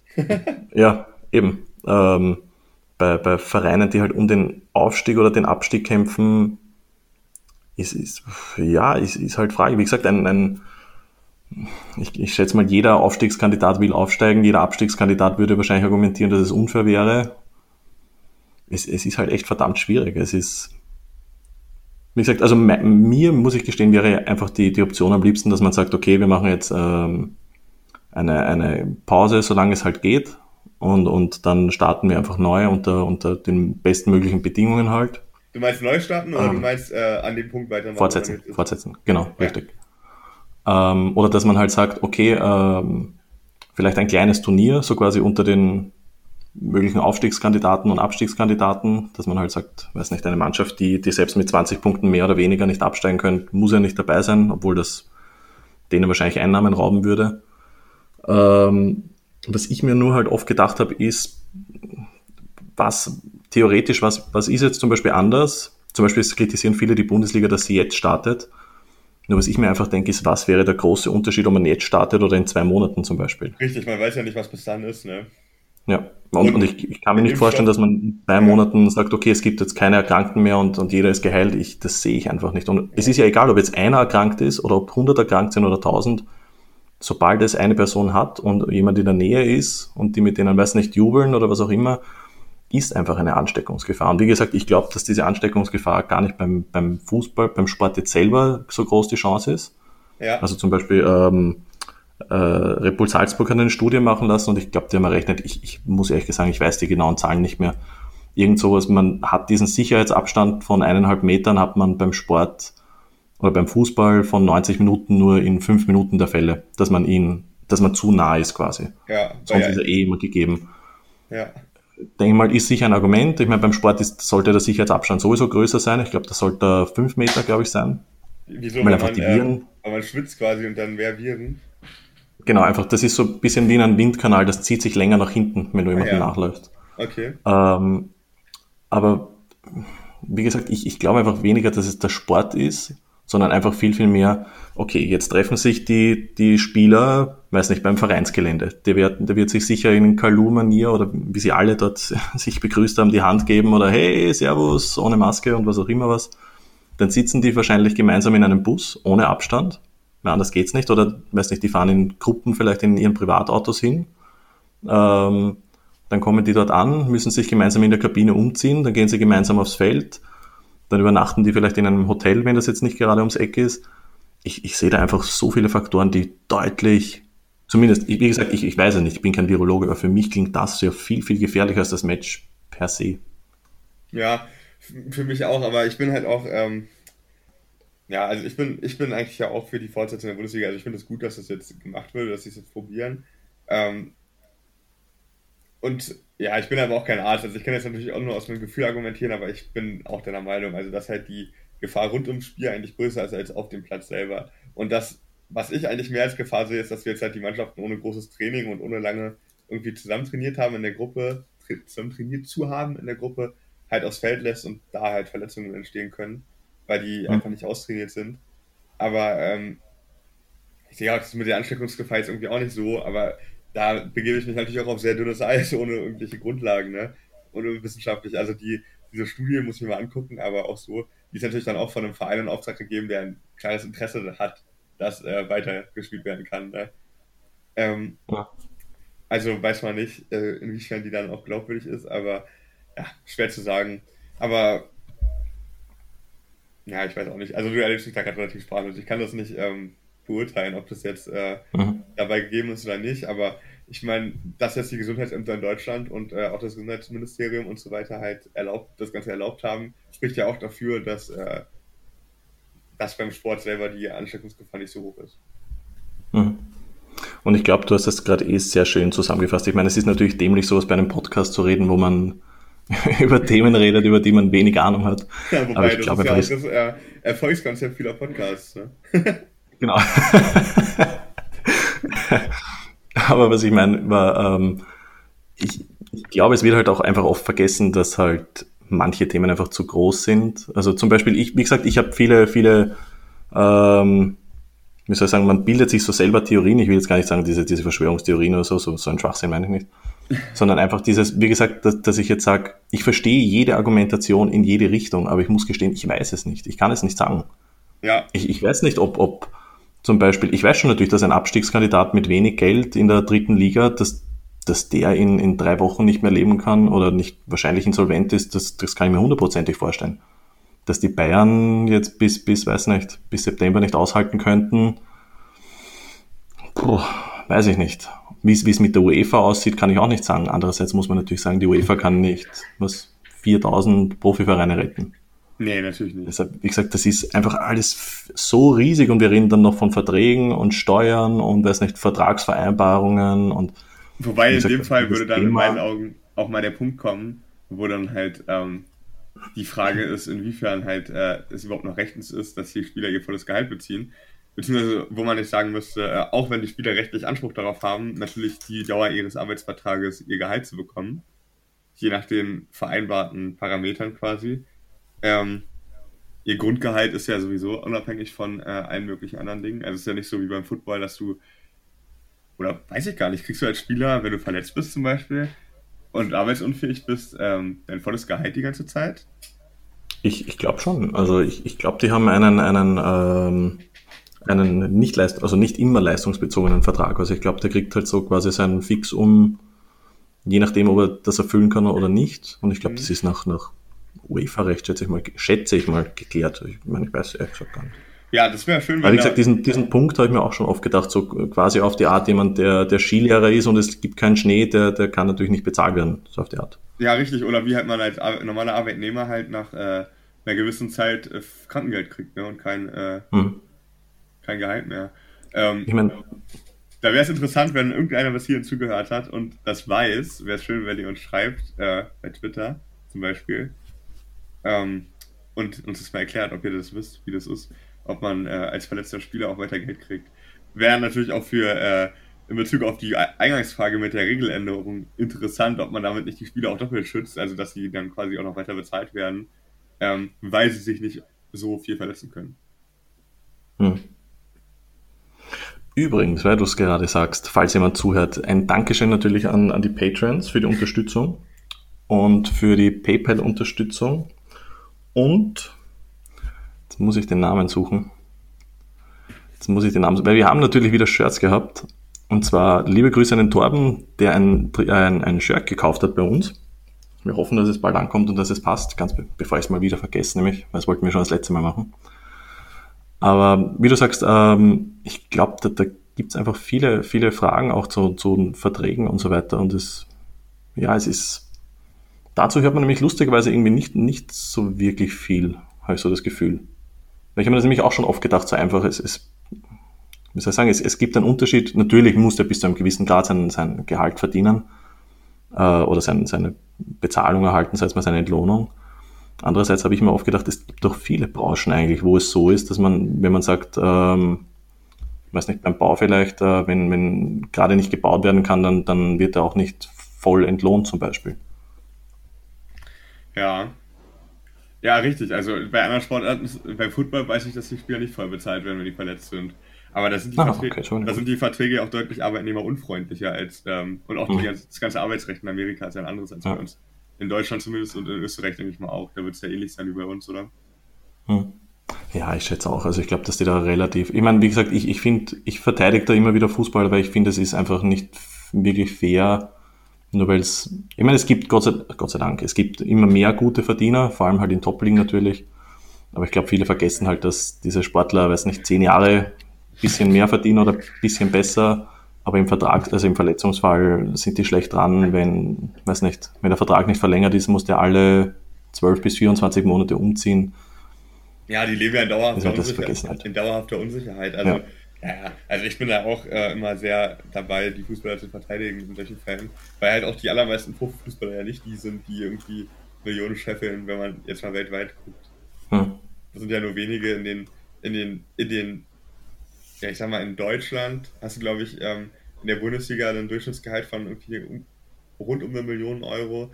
In England ein bisschen mehr noch. In Italien ein bisschen weniger als Deutschland, glaube ich. Und in Spanien auch ein bisschen weniger als in Deutschland.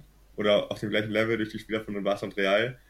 Ähm, aber das war es ja auch schon. Also in Frankreich verdienen sie schon ein bisschen weniger und die liegen danach. Es sind die Gehälter, Durchschnittsgehälter immer noch relativ hoch natürlich im gesellschaftlichen Schnitt.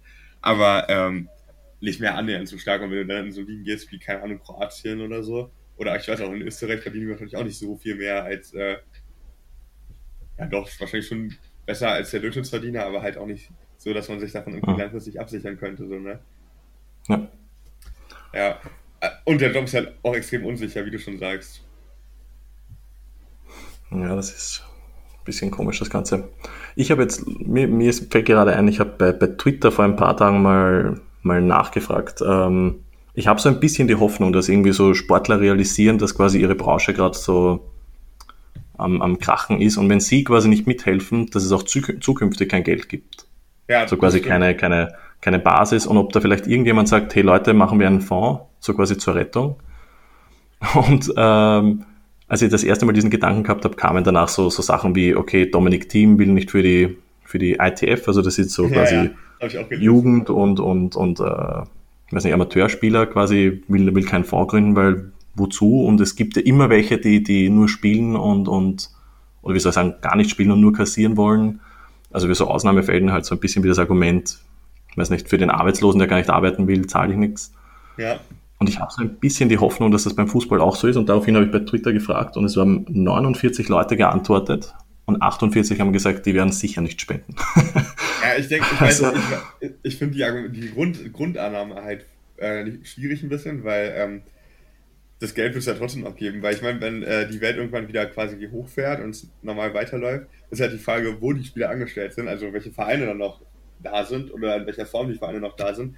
Aber das Geld, was reinkommt, also das Interesse am Fußball über Werbung und über Fernsehverträge und so weiter, ist ja trotzdem noch da. Und die Spieler, die quasi ja dafür verantwortlich sind, dass überhaupt ein Hochleistungsprodukt quasi oder ein gutes Produkt übertragen werden kann, also die Topspieler, die sind ja auch noch da.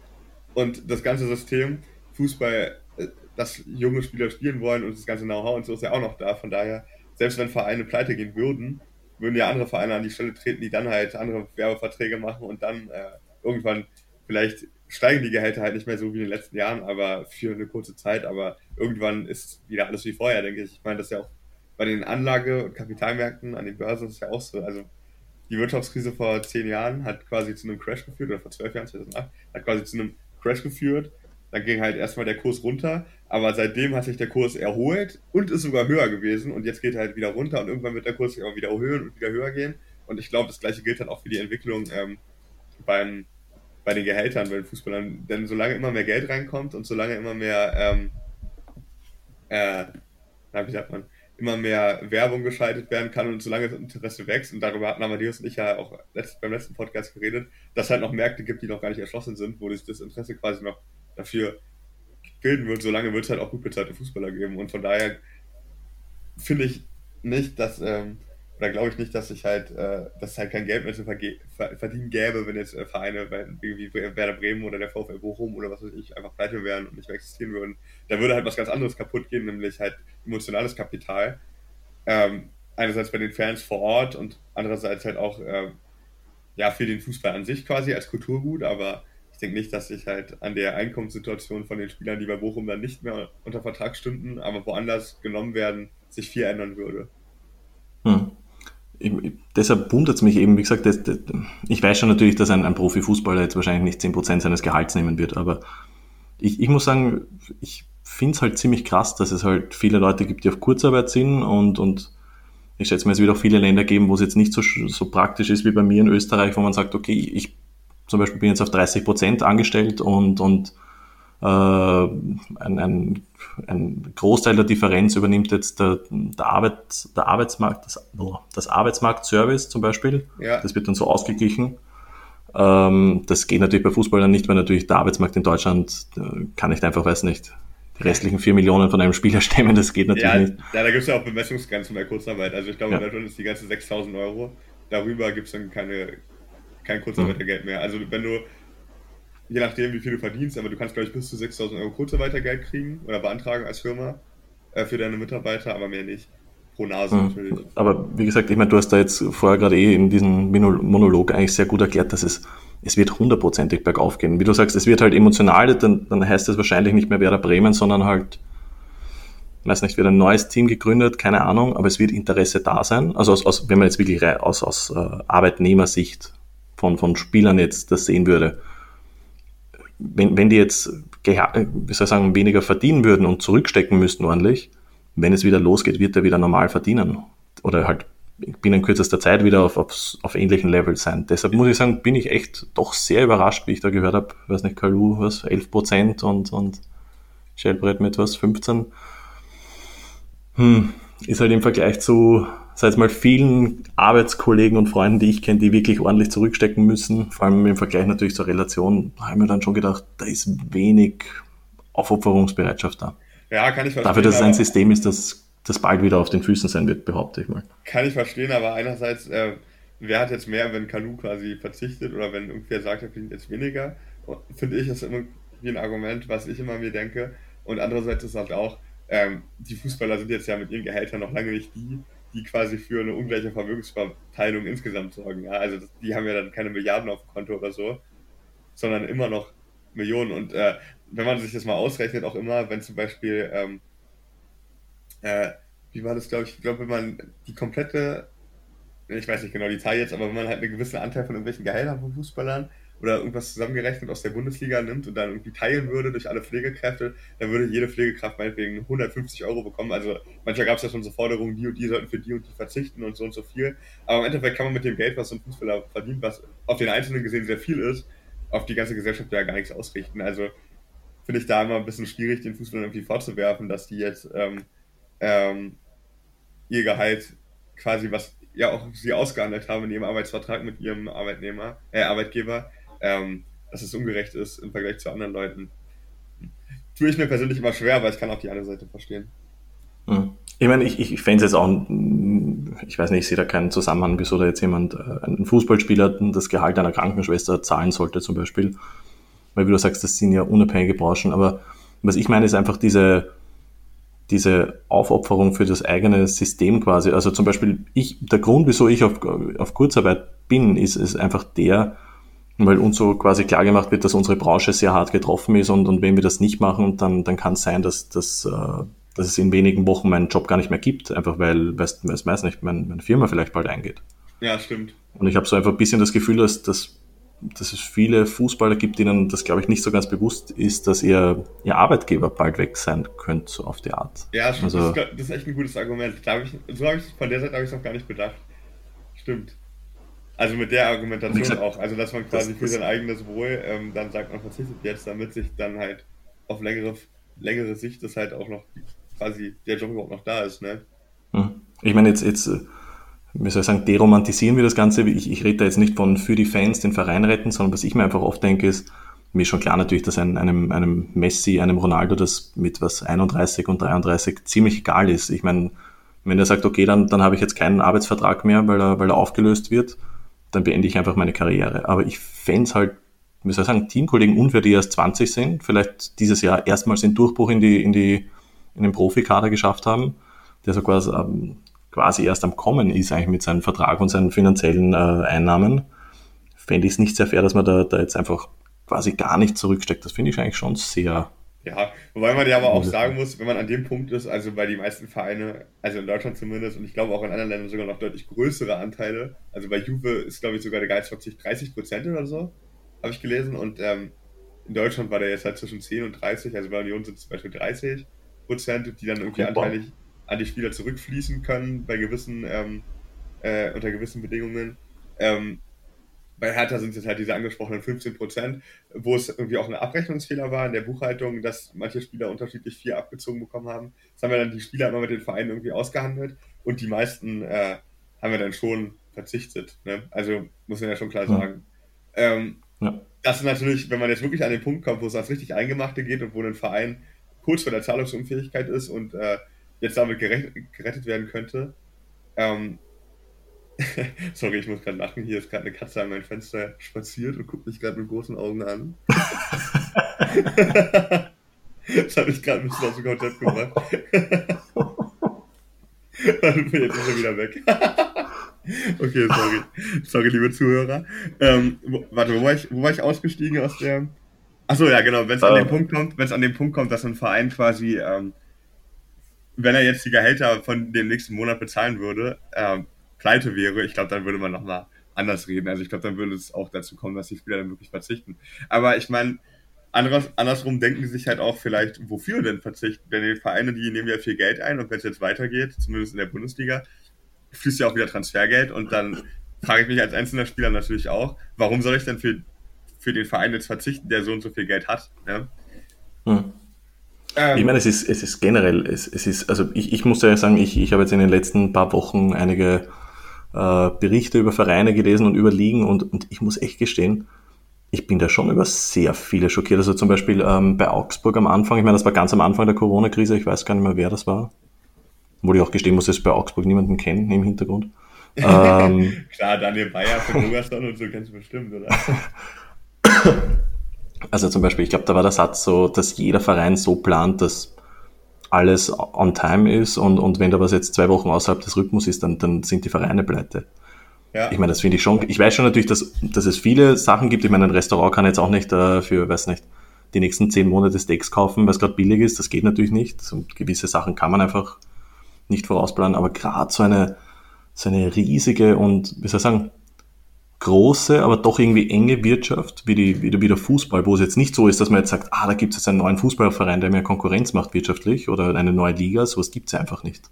Dass man da nicht, dass, dass da irgendwie nie selber Fonds geschaffen wurden, wurden, dass da einfach nie gesagt wurde, okay, zwei Prozent aller Transferausgaben ähm, werden jetzt in einen Fonds gezahlt der UEFA und das ist so quasi dieser Krisenfonds. Ja, klar, aber da sind wir jetzt natürlich auch bei dem Punkt, wo man sagen muss, ähm, und dem Verein gegenüber auch fairerweise sagen muss, finde ich, äh, die Situation, die es jetzt gab, die gab es seit dem Zweiten Weltkrieg nicht mehr. Das ist absolut, absolut das wollte ich auch sagen. Und also damit kann vor allem ist es so, so ein Fonds. Damit hat ja niemand genau. gerechnet. Also selbst ganze genau. Staaten sind ja nicht richtig auf so eine Pandemie vorbereitet gewesen. Von daher. Ähm, Zumal so ein Fonds, ich meine, das wären ja Peanuts. Das wären, wären würde wahrscheinlich genau gar nichts helfen. Ja, genau. Und mich also schockiert aber, dass da einfach irgendwie, wie du sagst, äh, dass da einfach, klar, mit sowas, wie du sagst, mit sowas rechnet ja keiner, aber dass da einfach nicht mal dass es echt viele Vereine gibt, die, die echt sagen, wenn wir zwei Wochen nicht spielen, dann, dann sind wir pleite. Weil man dachte, das ist ja ein Wahnsinn, dass da nicht ein bisschen Nachhaltigkeit da ist. Schon klar natürlich ein Verein wie zum Beispiel mein Lieblingsverein Austria Wien. Ja gut, die haben jetzt gerade ein, ein Stadion baut, dass man in der Situation gerade wahnsinnig anfällig ist, ist eh klar. Ja, Aber also wie gesagt, ich meine, ein, ein Team wie Augsburg, das, ich meine, ich, ich glaube, sie haben das, sie haben es eher so gesagt, dass bei ihnen alles okay ist, aber andere Teams in der Bundesliga, ich meine, da, da, da gibt es viele Bundesligisten, die sind seit unzähligen Jahren in der Bundesliga, haben kein Stadion gebaut in den letzten 20 Jahren und da kann mir keiner sagen, dass die, dass die nicht zwei Wochen ohne Fußball theoretisch auskommen würden. Wie gesagt, deshalb bin ich auch echt, ich, ich, ich will nicht sagen, ich habe Angst, aber ich bin echt gespannt, was da passiert mit dem Fußball, weil jetzt sind es ja doch schon was, zwei Monate Pause, glaube ich. Ja. Fast zwei Monate. Ja, ich denke also ich halt. bin ja gespannt. Ich denke halt, was man auch nicht vergessen darf, das ist in meinen Augen irgendwie ein Zeichen dafür, dass der Wettbewerb halt nicht mehr stimmt. Also, dass halt die Schere zu weit auseinandergegangen ist innerhalb der Ligen. Dass halt Vereine, die ähm, konkurrenzfähig sein wollen, gar nicht mehr wirtschaftlich und nachhaltig denken können, in der Form, ähm, weil der Abstand halt zu groß ist, quasi zu den anderen Teams, die meinetwegen vielleicht einen Investor am Rücken haben oder aber auch länger einfach schon gut gearbeitet haben und jetzt durch Europapokalgeld halt ähm, sich einen Vorsprung erkaufen können einfach. Ähm, und das halt enorm schwierig ist, mit nur mit guter Arbeit und mit sonst nichts halt äh, mitzuhalten und dass sich deswegen finanziell auch teilweise übernommen wird. Und wenn dann noch dazu kommt, dass die Vereine alle, was wir jetzt ja auch in den letzten Jahren oft gesehen haben, oder viele halt nicht optimal geführt sind, dass da ständig Trainer entlassen werden und Abfindungen bezahlt werden müssen oder Gehälter noch zwei Jahre weiter bezahlt. HSV hat ja mal kurz fünf Spieler, fünf Trainer auf der Payroll, weil die Verträge sich alle überschnitten haben. und wenn man sowas bedenkt, dann ist es eigentlich auch kein Wunder. Also es ist natürlich ähm, kein stellt den Vereinsbossen, sage ich jetzt mal, und den deutschen Vereinen jetzt im Speziellen, die jetzt da geklagt hatten, kein gutes Zeugnis aus, aber es ist auch nicht überraschend. Und deshalb, mhm. ja. Was, was, mir auch aufgefallen ist, ist, zumindest in, in England sehe ich das irrsinnig oft, ich bin auch in, in, in vielen äh, Vereins-Fangruppen auf Facebook und lese da immer wieder Kommentare, wo ich am Kopf schütteln bin. Ich, ich, was ich auch einfach oft sehe, ist einfach gar nicht diese, ich, ich weiß gar nicht, wie man das jetzt nennen könnte, ob es da ein, ein, ein Wort dafür gäbe. Einfach quasi diese Akzeptanz, dass man jetzt quasi vielleicht schlechter wäre. Also zum Beispiel, ich, ich habe jetzt irrsinnig oft so Kommentare gelesen oder Kolumnen, dass man die Premier League jetzt retten muss und dass sie jetzt spielen müssen. Andererseits ist man nicht mehr, sonst ist man nicht mehr konkurrenzfähig und denkt mir, ja und, ist doch egal, dann spielt jetzt halt nicht mehr ein Aguero da, aber dafür ist, wie soll ich sagen, die Vereine sind gerettet, dafür spielt er halt jetzt mit den, mit den Eigenbauspielern dann kann man halt nicht mehr die Champions League gewinnen. Und das, das fehlt mir einfach. Ich, wie, wie, gesagt, dass man das als, als einziges Land in, in Europa oder der Welt das nicht wollen würde, verstehe ich absolut. Aber wenn jeder quasi jetzt gerade so merkt, okay, wir müssen halt einfach auf Sparkurs schalten, weil es gerade einfach notwendig ist, da wundert es mich, dass da einfach keiner die, die Akzeptanz dafür hat, dass man dann halt theoretisch halt nicht konkurrenzfähig wäre. Also ich glaube nicht zum Beispiel, dass jetzt weniger Fans zu, weiß nicht, zu den Dortmund-Spielen gehen würden, nur weil er jetzt ein, ein Eigenbauspieler spielt und halt nicht mehr, weiß nicht, ein Jaden Sancho vielleicht. Nee, auf jeden Fall nicht. Die ja, es wäre ungewohnt. Es wäre ungewohnt, brauchen wir nicht reden, aber ich glaube nicht, dass der jetzt ja, auf lange glaub, das Sicht. Das ist natürlich ja. aber halt das, was ähm, die große Angst ist, alles, was man sich jetzt zum Beispiel als Premier League in den letzten Jahren aufgebaut hat, dass man die weltweit interessanteste Liga ist, das kann natürlich genauso schnell weg sein, wenn der sportliche Wert nicht mehr da ist. Also klar, du hast natürlich jetzt Man United Fans in Kalkutta und was weiß ich wo, in Bangkok. Und ähm, ich weiß halt aber nicht, wie äh, ausdauernd die dann sind. Äh, also natürlich sind die sehr fanatisch und folgen die Vereine, aber wenn jetzt irgendwie sich rausstellen würde, dass die Liga einfach sportlich nicht mehr konkurrenzfähig ist, dann würde sich das natürlich auch wieder ändern. Also ich meine, guck dir zum Beispiel die Serie A an, die war 10, 15 Jahre das Maß aller Dinge war in den 80er, 90er Jahren. Äh, und jetzt äh, in den letzten ja, zwei Jahrzehnten eigentlich schon enorm zu kämpfen hatte. Ähm, und den alten, den alten Dings nicht mehr hat. Also die haben natürlich nicht mehr die Relevanz von früher. Juve wird Jahr für Jahr Meister und die ganzen anderen Vereine, Inter fängt sich jetzt langsam, ähm, Milan dümpelt sonst wo rum. Also die sind ja nicht mehr so, dass sie zum Beispiel ein komplett italienisches Champions League Finale hätten oder so, oder dass alle zwei Jahre eine italienische Mannschaft so weit vorstößt. Also ist natürlich schon bei den Vereinen und ich glaube auch bei den Fans in so einer Liga halt die Sorge, dass du dann die Dings wieder verlierst, halt die Stellung, die du irgendwie mal erarbeitet hast. Ja, ich, das wieder zum Beispiel, wie gesagt, ich habe so im, im, in meinem Kopf so diesen Gedanken und ich finde einfach schön und deshalb finde ich es auch immer wieder so gut, wenn man solche Podcasts macht. Da, da kommen einfach oft Themen, an, an die denkt man jetzt gar nicht. Wie zum Beispiel, das mit Italien ist ein, ein hervorragendes Beispiel zum Beispiel. Ein gutes Beispiel zum Beispiel. ähm, ja, wie gesagt, ich meine, der, es, ich schätze mal, es würde wahrscheinlich ein bisschen anders werden, weil es halt natürlich alle treffen würde, aber da hast du sicher recht, dass man einfach die Angst hat, dass man dann halt vielleicht, wenn man wieder startet, nicht mehr mit Spanien konkurriert, sondern vielleicht eher wie Frankreich wird oder ja. das muss man schauen. Das also ich denke beim Neustart, also am Montag wollen sich ja die Premier League äh, Vereine treffen, also morgen, und glaube ich darüber diskutieren, in welcher Form es weitergeht. Da gab es ja auch schon vorher Äußerungen, zum Beispiel von Aston Villa, dass man nicht zustimmen würde, wenn es jetzt nur an drei oder vier Orten gespielt werden soll und äh, ähnliches und dass man die sportliche Integrität in Gefahr sieht. Ähm, und ich denke aber, da wird auch von einigen Vereinschefs halt und auch von der Liga vielleicht als Argument ge gebracht werden, Leute, Deutschland fängt in, äh, am Wochenende an und wir müssen jetzt nachziehen, weil ähm, sonst laufen wir halt Gefahr. Also ich denke, das wird schon eine weit verbreitete Sorge sein, weil du jetzt natürlich auch durch diese vielen nationalen Unterschiede ähm, nicht weißt, wie schnell du wieder ans, ans Geld verdienen kommst. Und das ist ja quasi schon schwierig, wenn so einer ganzen Branche, die vor allem auch so groß ist und so viel Geld umsetzt, irgendwie der ganze, die ganze Basis entzogen wird, um Geld zu verdienen. Hm. Ich glaube auch, äh, ich meine, wenn wir da jetzt wieder über den wirtschaftlichen Aspekt reden, ich glaube auch, dass zum Beispiel das für die Bundesliga eine riesige Chance wäre. Ja. Weil wenn ich zum Beispiel jetzt denke an, an Weißrussland, wie sie die einzige Liga waren, da haben ja plötzlich Fernsehsender und, und äh, Wettbüros diese Streams gekauft und jetzt stell dir mal vor, das sind die einzigen, die spielen oder relativ die einzigen. Ja, ja. Ich stell dir da vor, würden dann Korea, wahrscheinlich Engländer. Korea hat jetzt ja auch irgendwie große Werbung bei Twitter gemacht, dass, mhm. die, dass die da ihr erstes Ligaspiel übertragen und so. Ja. Ne? Ja. Und ich meine, ich, ich würde jetzt mal sagen, Korea ist jetzt vielleicht jetzt in Europa nicht so das Ding, wo man jetzt Fan werden würde, aber ich, ich bin mir sicher, wenn der Engländer jetzt zwei Wochen lang nicht seine, weiß nicht, sein Leicester City anfeuern kann, sondern äh, Gladbach oder so, dann kann da ein großes Interesse trotzdem entstehen. Ja, ich denke, das wird der Bundesliga auf jeden Fall gut tun. Also ich meine, ähm, vor allem, dass du halt jetzt auch die Gelegenheit hast, in dieser Übersättigung, die sonst herrscht, ähm, wo du eigentlich gar kein Alleinstellungsmerkmal kriegst irgendwie, vor allem wenn du nicht die besten Spieler in der Liga hast und das meiste Geld, ähm, dass du das jetzt plötzlich bekommst, ist ja ein Geschenk Gottes so. Also das würde sich ja wahrscheinlich jede andere Liga auch wünschen, dass sie äh, plötzlich die ungeteilte Aufmerksamkeit der ganzen Welt genießt. Und ähm, ja, hm wird die Bundesliga definitiv ja, langfristig auch profitieren, wenn es jetzt auch weitergehen kann. Da bin ich mir schon sicher. Also, dass dann sich vielleicht auch Sympathien, ich meine, man kennt es ja selber, wenn man irgendwie von irgendeinem Verein, den man noch nie vorher gesehen hat, plötzlich irgendwie ein Spiel sieht und irgendwas begeistert einen daran und dann entwickelt man irgendwie eine gewisse Sympathie, dann guckt man ja schon immer mal, wie der Verein jetzt gespielt hat und so oder versucht man ein Spiel zu schauen. Ähm, und ich denke, das wird halt auch bei der, ähm, könnte schon auch der Bundesliga so zum Vorteil werden, ne? Hm ich würde auch sagen, mit solchen positiven Gedanken sollten wir eigentlich diesen Podcast beenden, weil jetzt reden wir eh schon ja. wahnsinnig lang. Stimmt. Wie gesagt, hat mich wahnsinnig gefreut und was, wie gesagt, ich finde das immer sehr interessant, wenn man äh, so, so augenöffnende Podcasts hat, einfach Gedanken, die man vielleicht jetzt nicht sofort, deren nicht sofort einfallen. Ja, Hat mir sehr Spaß gemacht. Mir auch, da kriegt man auf jeden Fall sehr viele schöne Denkanstöße, über die man einfach noch nie so nachgedacht hat und die irgendwie das Thema auch bereichern.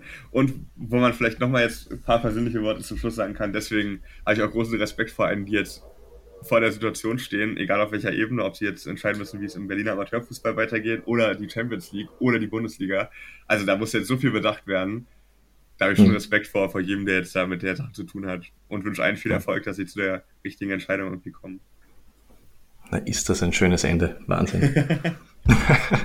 Na gut, danke Till fürs Mitmachen. Danke Marco. Und ich hoffe, den Hörern hat es gefallen. Passt. Ciao, Baba. Ciao, ciao.